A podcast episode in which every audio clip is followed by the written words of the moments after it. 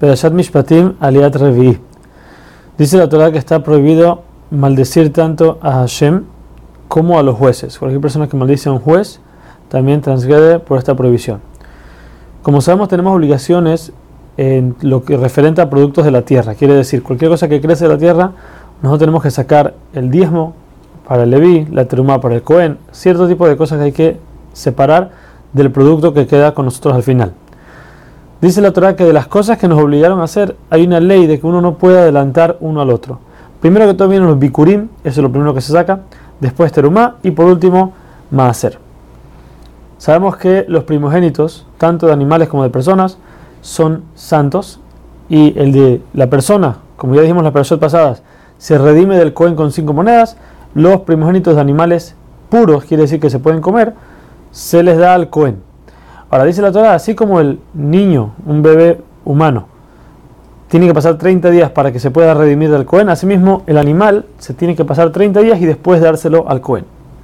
También la Torah nos dice que un Cohen que recibe un animal de una persona para hacer un corbán, un sacrificio, aun y que ya eh, se santificó el animal, si el animal no tiene 8 días de vida, no puede ser traído como corbán. Esto se sobreentiende, es una ley para los Kohanim, que son los únicos que pueden ofrecer el sacrificio. Una otra persona no podría hacer eso. Cualquier animal que no fue degollado correctamente como la ley no se puede comer. Dice la Torah hay que dárselo a los perros. Racio nos explica que tanto puede uno dárselo al perro como vendérselo a un gentil, a una persona no judía. Pero aquí la Torah le da preferencia al perro. ¿Por qué? Ya que cuando salimos de Egipto el perro no ladró, se quedaron callados. Dice Hashem, como pago les voy a dar la carne que no podemos comer, se la damos a ellos. También está prohibido escuchar cosas malas de otra persona, lo que conocemos como la shonara. Lo mismo de aquí se aprende también que un juez no puede escuchar a un litigante antes de que llegue el otro.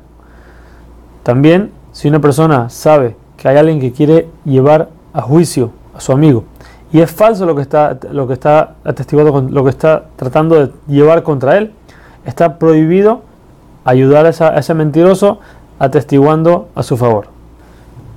Cualquier juicio que tenga pena capital, quiere decir que vamos a llegar a matar al acusado.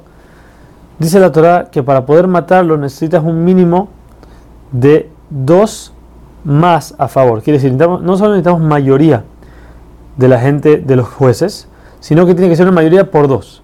Si hay solamente uno más en la, en la cantidad de jueces que están acusando, obligando a matar al acusado, no lo matamos y lo dejamos libre. Lo mismo en leyes de jueces, tenemos una ley de que cuando el juez más grande ya dijo su opinión, nadie le puede discutir.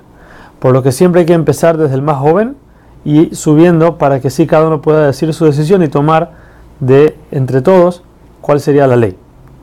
Si una persona simple viene a juicio y ves que es una persona pobre, que no tiene mucho, mucho honor, está prohibido, por decir así, que el juez le dé el honor, haga que él gane el juicio y que después puede ser que quiera arreglar la parte monetaria y que no haya problemas, está prohibido que le dé ganar el juicio por darle honor. Uno tiene que ser, el juez tiene que ser totalmente recto. Por último, en la realidad dice la Torah que si uno ve a el animal de aún su enemigo, que de tanto peso de la carga que tiene, el animal no puede seguir caminando, cayó, entonces uno está obligado a ayudarlo, aún y que estamos hablando de una persona que no le cae bien, no importa, la persona tiene que ir y ayudarlo.